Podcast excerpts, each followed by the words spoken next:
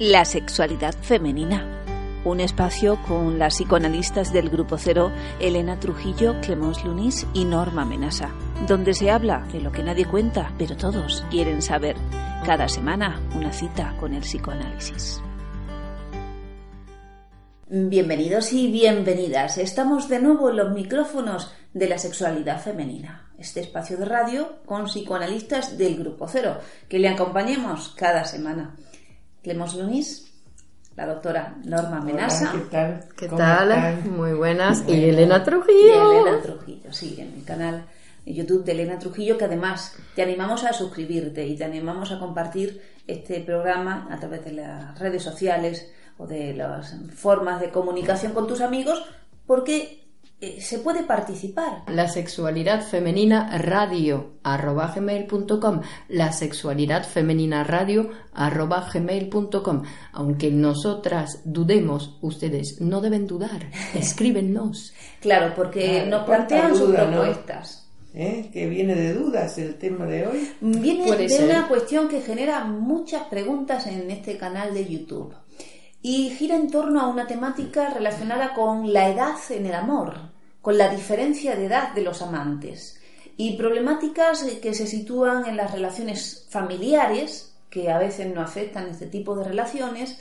y en la cuestión de si es normal, si, si que uno se enamore de una persona mucho mayor o mucho menor que ella, si tiene que olvidar a esa persona, si tiene que vencer cualquier problemática y guiarse por el amor. Hay muchas preguntas a este respecto. Yo creo que, que podríamos plantear propuestas. Sí, porque hay que decir que la doctora Amenaza, cuando le propusimos hablar de eso, dijo, ¿pero por qué? es decir, que para ella no es ningún problema. ¿Por qué quiere decir? ¿De qué tiempo me están hablando? ¿Cuál es la diferencia de edad? Muy bien, qué interesante. Ella te rompe todo. ¿De qué tiempo estamos hablando? De un tiempo cronológico donde vale una diferencia de edad de 20 años, ¿no? Para arriba o para abajo, o de un tiempo que es un tiempo más bien psíquico, de crecimiento, de inteligencia, ¿no? Porque una niña de 20 años puede estar más lúcida y más inteligente que un señor de 45 que anda a saber dónde estuvo toda su vida, ¿no? Entonces el coeficiente intelectual se mide ahora, ¿no? Bueno, no exactamente pero eso. No pero no, yo creo que... El deseo en crecer, el deseo en compartir una vida en común y de crecer. Claro, y el deseo no tiene edades, ¿no? El deseo es una fuerza que te lleva y te empuja hacia el otro y eso no tiene edad. Siempre y cuando los dos estén vivos, es decir, siempre y cuando los dos tengan un deseo puesto en esa relación y el deseo, el deseo hace parejo todo, ¿no? En ese momento del amor es todo, no se borran las diferencias cronológicas, digamos, ¿no? Perdón, ¿y podríamos plantear en la pregunta que alguien puede hacerse, porque uno puede estar muy a gusto en esa relación o sentirse muy compaginado en esas formas de pensar, pero hacerse la pregunta, tal vez no delatará esa pregunta que uno esté proyectando esos deseos eh, de amores infantiles en la otra persona, en, eh, amo a esa persona que es mayor por, e, por esa función que ocupa para mí. Que es como un padre, como un padre para mí. sí. Bueno, pero eso se arregla rápidamente con psicoanálisis, porque eso es lo natural, que la hija, el primer amor que tiene con el otro sexo es el padre, pero después tiene que dar un paso adelante, ¿no? Tiene que hacer un, una sustitución del padre por un hombre. Y ahí el hombre ya tiene otro tipo, no es la cronología, es la madurez, ¿no? Tienen algo por lo cual se entienden. Después están todos los prejuicios, ¿no? No, nena, no te cases con ese que puede ser tu papá. Eso es otra cosa. Eso es otra cosa, ¿no? Pero son prejuicios. Ahora, a mí me parece que ahí el psicoanálisis tiene mucho que ver porque ayuda a hacer ese pasaje ¿no? De un amor infantil a un amor adulto. Ahora, sí, en cualquier relación, es decir, porque también estoy con mi padre porque el hombre con quien estoy, más allá de su edad, me financia todo, me dice qué es lo que le parece que hago. También es una manera de estar con un padre, más allá de la edad. Muy interesante. Sí, pero No, que, que la la, edad no- búsqueda, la búsqueda de qué, del candidato sería. No, no, no, no. Digo que a veces la relación infantil está más allá de la diferencia de edad. Puedo estar con un hombre que tiene la misma edad que yo, Sí. pero tengo una actitud infantil frente a él. Entonces Sí. lo considero como mi padre que me cumple. tiene que dar todo lo que yo le pido, me tiene que complacer en todo, yo soy la nena caprichosa, eso, así. Eso, por ejemplo. Sí, sí. ¿no? Que no tiene nada que ver con la No, diferencia por de edad. eso, entonces rompemos con la cronología en el sentido del tiempo, ¿no? Que no es, es un tiempo más bien psíquico el que une una pareja. No es un tiempo del reloj. No es un tiempo de 20 años para arriba o 20 años para abajo. Hay parejas que se constituyeron y está lleno de ejemplos, ¿no? De mujeres grandes con jóvenes y... Bueno, ahí Claro, tenemos pero una, el presidente de la República Francesa. Bueno, pero Ah. sí, pero no se sabe muy bien. Digo, porque eso es una apariencia. No, yo pensaba más bien que era mucho más interesante el caso de la poeta Calilda Oliver Labra, Ah, ah, que a los nosotros- 60 años se enamoró de un joven de 17 y que el Sí. joven de 17 se enamoró de, de, De la, de la mujer. Ah, y que la llevan reciprocidad es importante también. también y que pudieron hacer una vida de, no sé, 40 años creo Sí, que casados. ¿no? Casados durante con una 40 diferencia años. de edad de cuánto de, 60 De 17 a 60, no sé exactamente Sí. cuántos años ella tenía, pero tenía por ahí 60. Si él tiene 46, una cosa así, y ella murió hace poco con 25 no, años de 96. diferencia. No más, No, ¿qué? 50. 40, 40. 40 años. 40 años de diferencia, sí, sí, es un caso abrumador. Digo que es una, ¿no? Cuando tú dices ahí, pero cuando ves la escritura, porque ella cuenta que cuando se enamoró de él, se enamoró del joven, de cómo escribía, del deseo que tenía, y de eso se enamoró.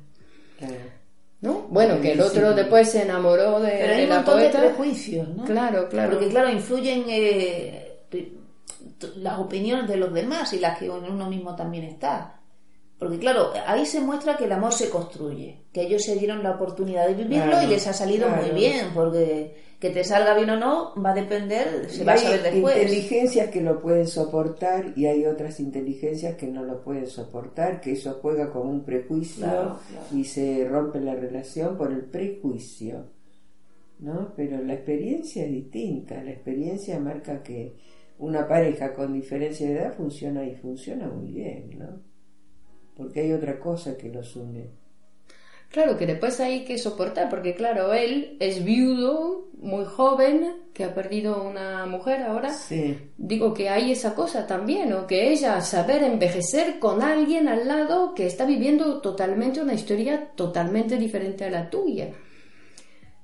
Digo que eso Sí, me sí, parece sí. así un Pero poco... también habla de pero- una generosidad, de una templanza, de... No, y de saber, a- saber aguantar las diferencias, porque ahí era una prueba todo lo que él debía estar haciendo que ella ya no estaba haciendo. ¿No? Envejecer al lado de un joven no debe ser fácil. No. Más para los sentimientos narcisistas, ¿no? Donde el cuerpo de la mujer se derrumba, ahí se viene abajo, y el joven está resplandeciente, ¿no? Pero entonces, ¿por dónde pasa el amor? ¿Pasa por la apariencia física? No, la ¿Pasa por apariencia las no. arrugas? ¿Pasa por qué? Bueno, a veces por las arrugas también, uno se puede enamorar de las arrugas del otro. Digo que no se sabe muy bien por dónde, bueno, que estamos hablando del amor, no del enamoramiento. Pero como tú dices, el amor es una construcción, son conversaciones. Sin embargo, en los primeros tiempos lo que suele haber es una intensa atracción por el otro. En muchos casos olvida eh, esas diferencias de edad. Tal vez eh, podamos decir que el que se pregunta mucho y tiene muchas dudas también es porque todavía no ha construido esos puentes psíquicos que le unan a, a la otra persona más allá de esas apariencias. Pero tú te refieres a la genitalidad Sí. Que no funcione la genitalidad. O que en algún funcione. momento habrá funcionado y en otro, pero eso le pasa a todo el mundo, ¿eh? A todas las parejas que tienen 30, 40 años de casados, le pasa que funciona la genitalidad y al principio, que es cuando tienen los hijos, y después se modifica, me parece, esa genitalidad. Toma otro ritmo, tie- tiene otra forma, tiene otras maneras, tiene ¿no? Está la caricia, que me acuerdo de una foto donde dos ancianos se tomaban de la mano antes de dormir y era el contacto de la mano del uno con la mano del otro. Y ya el cuerpo estaba derrumbado, ¿no? Sin embargo, ellos tenían a través de las manos Bueno. el contacto. El cuerpo es un poco más que dos manos, está Sí, bien. bueno, Digo que no digamos ya- que también su polvo sea el encuentro de las dos manos. Bueno, y lo que no se ve, lo que no se ve en las cámaras, normal. Eh, lo que no, y lo que nos ocultan, eso te Claro. interesa, lo que nos ocultan. Bueno, No, no es eso lo que me interesa, no lo que nos ocultan, pero digo que me imagino que en las, eh, en las eh, historias con el sexo existe hasta el final, el sexo no cae, el deseo está y con lo que el cuerpo pueda jugar, pues va a jugar. Ah, bueno, eso está bien, con lo que el cuerpo pueda jugar, va a jugar.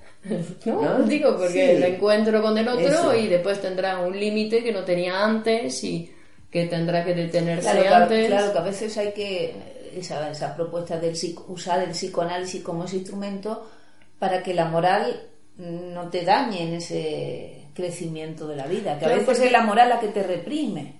No, pero pensaba yo en los, en los viejos que justamente no querer, al no querer parecer viejos, sobre todo porque tienen una pareja más joven y entonces Sí. se hacen pasar por yo Sí. todavía puedo, mira, todavía puedo. Y después no tienen ninguna moderación, no consiguen vivir con la edad que tienen e intentan, ¿no? utilizando el deseo del otro que es más joven, en mantener su supuesta juventud, cuando hablamos ahí de una juventud física nada más, ¿no? Y que, que em- empujan el cuerpo le, y pum pum, y que el cuerpo no soporta.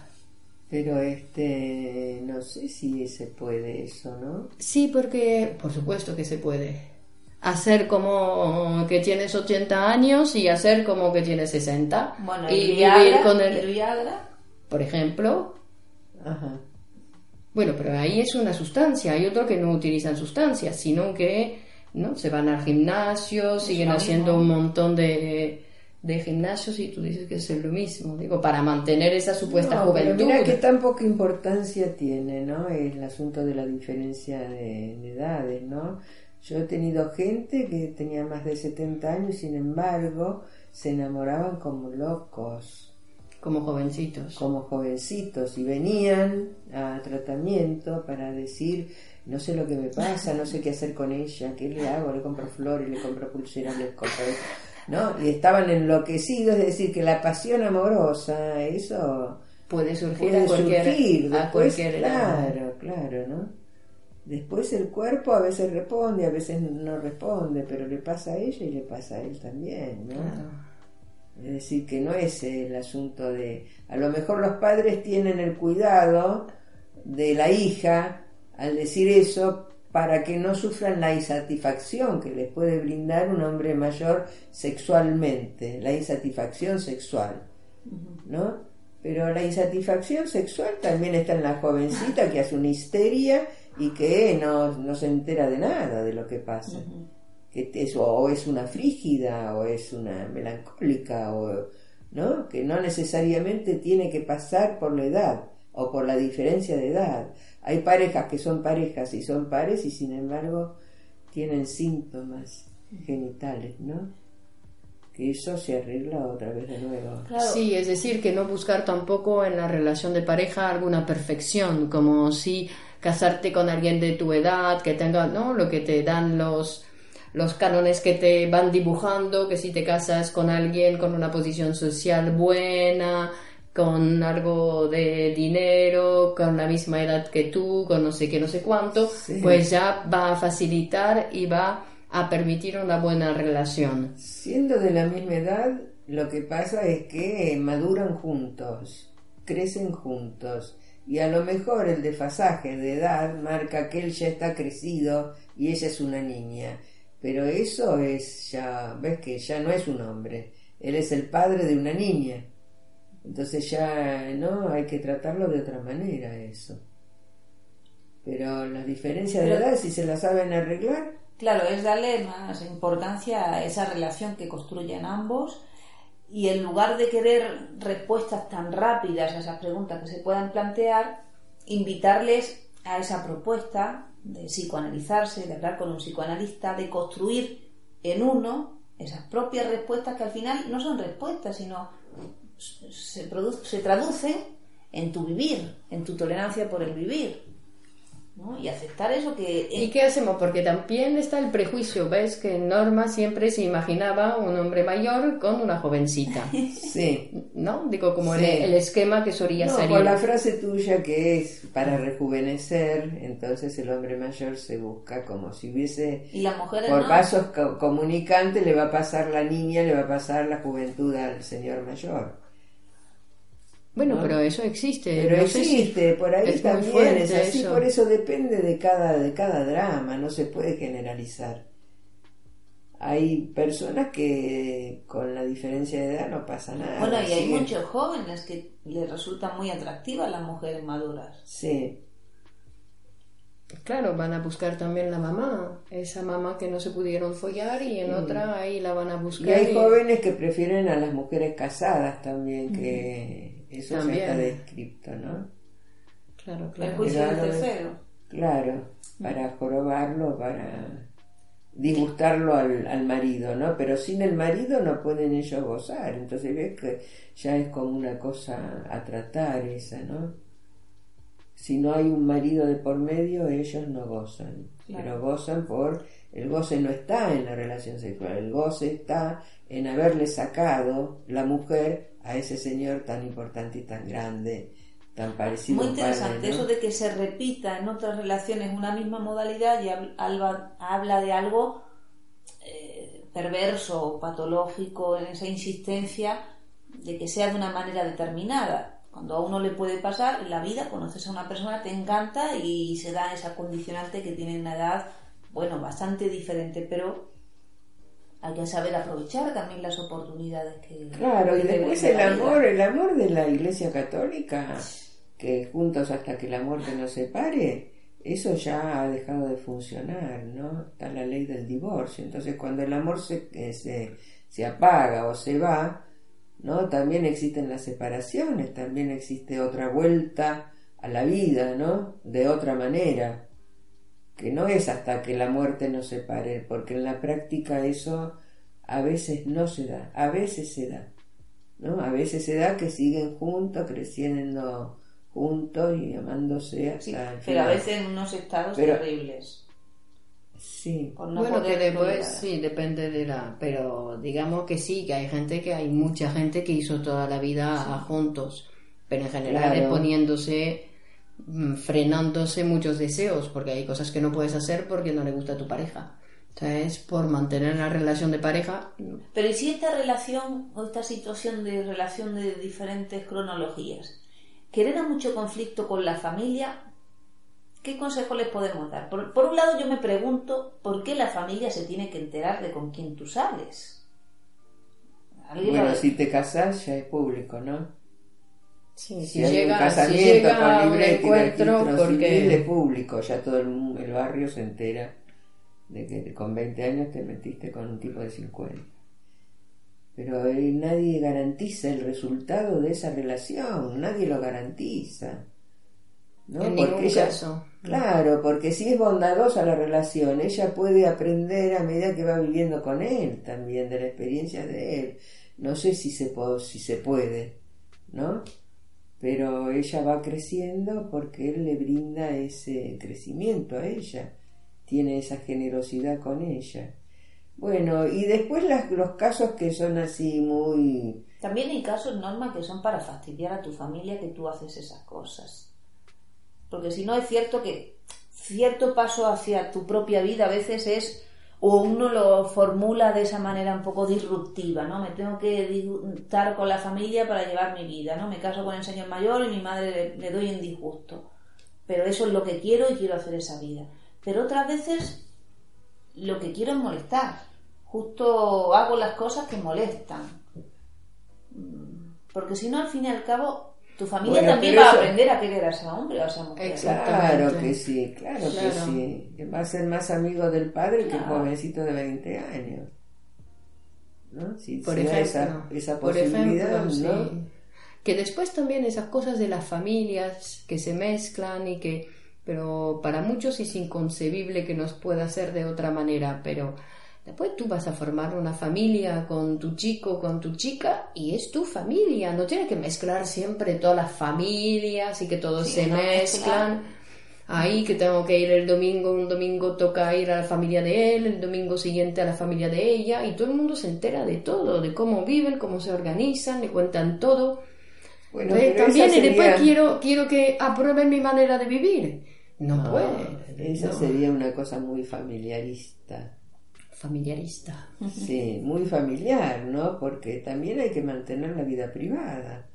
Es decir, privar a la familia de esto que va a ser mi vida, que va a ser mi casa, que van a ser mis hijos, que va a ser mi propia familia. Digamos que ahí hay límites, ¿no? No le puedo ir a mamá a contarle paso por paso las cosas de esta relación. Eso tiene que inaugurar una vida privada, la tengo que privar a ella de toda esta sexualidad mía que no se la puedo mostrar ni a papá ni a mamá. ¿Mm? Y después vemos, después vemos, si la relación funciona no se toca nada. Ahora, si la relación después es un desastre, eso, eso hay que ponerlo en análisis, ¿no? Que ya se trataría de una imposibilidad de amar ahí. No, creo que es interesante lo, de, lo del psicoanálisis, porque es una cosa, una herramienta que, que detecta, digamos, los, los prejuicios de cada uno y pueda revelarnos, porque estamos sometidos a nuestros propios prejuicios y que nos impiden vivir algunas cosas. ¿no? Y entonces, claro, que el instrumento del psicoanálisis que va detectando ahí tus prejuicios, ya tienes una relación diferente con esas ideas que, que a las cuales tú te sometías, ¿no? Como uno se somete al, al prejuicio que tiene, entonces no se atreve, porque imagínate esa gente que ya se atreve a enamorarse de un tipo, de una mujer con una diferencia de 20 años. Pero hay un valor. Se enamoran no de la edad. No, por supuesto. Sino del valor que tenía Carilda. Y el valor que tenía Carilda era su poesía. Se enamora de la poesía. O el valor que tiene ese señor de 50 años, que tiene dinero, se enamora de esa posibilidad puesta en el dinero de esa posición social. O de esa posición social. Sí, pero yo quiero decir que eso es, un, es un, una actitud un valiente de poder reconocer que tengo ese enamoramiento. Porque hay muchos, imagínate todos los, los enamoramientos o los amores que no se viven por prejuicios, que no se atreven, porque están sometidos como que eso no se puede y entonces cierran todo. Bueno, ahí lo del psicoanálisis que plantea que te abre muchas puertas. Luego uno si quiere las pasa o no. Mm. Y yo creo que tiene que ver eso con esos prejuicios que son puertas que nos cierran a la experiencia de tu vida. ¿no? Las experiencias que en tu vida se van aconteciendo. ¿Cómo puede ser que sean felices dos hombres que se casan? ¿Quién evalúa esa felicidad? ¿Quién puede censurar esa felicidad? Y son dos hombres, no ya no es la diferencia de edad, sino el mismo sexo, el, el, abolimiento de las diferencias. Pero ¿quién puede asegurar de que no son felices? Porque hay que ver cuál es la dramática que luego juegan, qué papeles, qué roles cada uno A lo mejor se quiere prohibir la felicidad. Sí, puede ser, eso también, ¿no? Que no quieran ser felices, dices. O que no nos dejen ser felices, que lo que quieran es que cumplamos unos determinados cánones y Pero eso es una equivocación, porque hay que decirle a la gente que los padres ya vivieron su vida, ya hicieron su vida, ya se fueron de la casa, se fueron lejísimos, tuvieron 16 hijos, ¿no? Visitaron más... Hicieron su vida ¿no? Pero yo no voy a poder hacer la vida que hicieron mis padres y me le están diciendo que yo tengo que hacer ese modelo, repetir ese modelo. ¿Y cómo voy a vivir si no es mi vida esa? Bueno, y además muchas veces le echan en cara diciendo, mira, lo que tú pretendías, mira el resultado que has dado, que tampoco eres ningún ejemplo como para que yo siga esos canones que tú me quieres imponer liberarse de los padres. Sí, es imprescindible. Para poder tener una vida es imprescindible. Tener una relación diferente, ¿no? Donde hay como ciertos límites ya. Ya no es que la nena le va a contar a mamá lo que hice en el colegio, que me saqué, me enamoré de del chico de la vuelta y todo estaba todo ahí a la luz del día. Si no hay cosas este, que se le ocultan, pero ¿por qué es así? Si no, no van a tener mucho vida privada. Van a ser la vida de los padres. Claro, pero que eso también es porque hay la necesidad de ir a contar y la idea de que con la madre se tiene confianza, que ella solamente quiere mi bien. Error, Sí. error. Bueno, pero digo, porque si uno cuando va al psicoanalista, después no necesita ir a archivarse todo a la madre, porque ya tiene un lugar donde puede ir elaborando y pensando las cosas que le pasan, entonces no necesita ir a pedir consejo a la madre. No. Eso es muy importante. Se inaugura en mí mismo con, en, en esa conversación con el psicoanalista. Yo tengo mi vida privada, esto es mío, este lugar, este espacio, esta hora de sesión semanal es mía. Ya inauguro mi vida privada. ¿eh? Ya voy a ser responsable ¿eh? de manejar el timón de este barco que yo he emprendido, ¿no? Y ahí, bueno, tampoco le podés imponer que eh, si se quieren separar, que no se separen, por ejemplo. O si se quieren juntar, que no se junten. Uno no puede imponer nada, ¿no? Claro, claro. Tiene que hacer que esa persona que está ahí pueda conducir su barca en el viaje que ella quiera hacer. Porque si no es muy restrictivo todo. ¿No? Como va, va a haber modelos. La nena modelo se tiene que casar a los 20 años, tener el hijo a los 22, tener el segundo hijo a los 23. ¿No? Entonces, pero esas son pautas que de dónde salen. No tienen que ver con el deseo a lo mejor, ¿no? Claro, porque eso elimina todo lo del deseo. Seguir pautas así es como transformarse en un ordenador y... Claro, el deseo es la alegría de vivir también, ¿no? Claro, una cosa de obligatoriedad o de cumplir con las pautas, pero viste, cumplir con las pautas porque mamá me dijo que a los 20 tenía que estar casada. Y luego la odio toda la vida.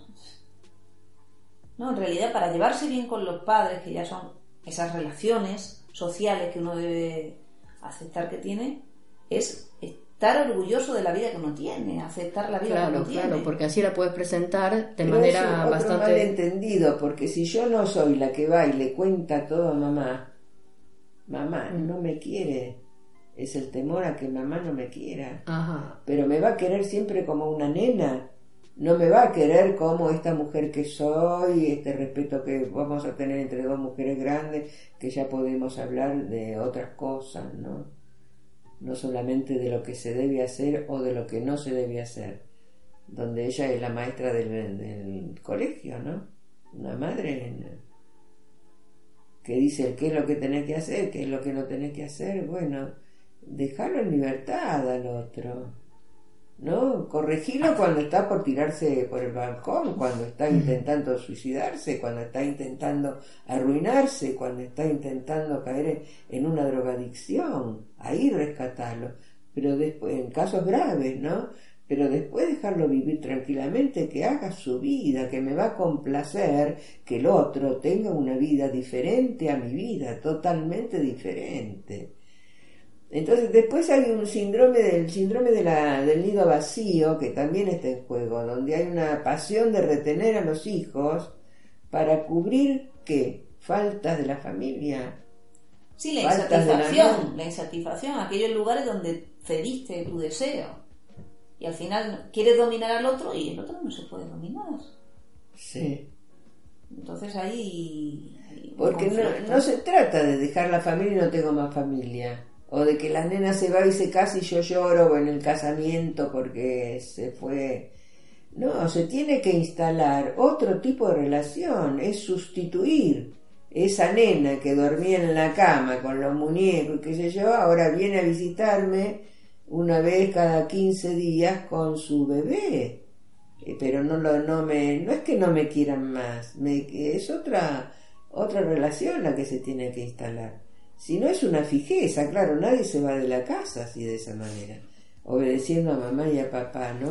Es decir, que es interesante el prejuicio que puede impedir esas relaciones amorosas de diferencia de edad, cuando el amor no tiene edad, eh, son prejuicios eh, que viene de, de la familia, que viene del super show, que viene de lo social, ¿no? Es un... Sí, como de un modelo, ¿no? De un hay que modelo. cumplir con un modelo y no hay modelo, ¿viste? Cada uno se la tiene que inventar. Muy bien, no hay modelo. Viva la libertad, hacerse una vida la que se pueda. Claro, y la familia siempre va a estar, ¿eh? Lo que pasa es que sustituir y cambiar la manera de la relación no es perder la relación. No, para nada, para, Para nada, nada, al ¿no? revés, al revés. Y después ellos te lo agradecen porque les has dejado un espacio de libertad. Ya ellos también han crecido, ya no te tienen que tratar como una niña. Entonces ellos crecen en ese, ¿no? En esa mirada de esa de esa joven que ha podido crecer, hacer su vida y todo eso es interesante. Así que para crecer comienza tu psicoanálisis. Puedes contactar con psicoanalistas del Grupo Cero en el correo electrónico La sexualidad femenina radio arroba gmail.com La sexualidad femenina radio arroba gmail.com y nosotras nos encontramos de nuevo en estos micrófonos la La próxima semana. Hasta la próxima semana. Hasta luego, chao, Hasta chao. luego. La sexualidad femenina. Un espacio con las psicoanalistas del Grupo Cero, Elena Trujillo, Clemence Lunis y Norma Menasa, donde se habla de lo que nadie cuenta, pero todos quieren saber. Cada semana una cita con el psicoanálisis.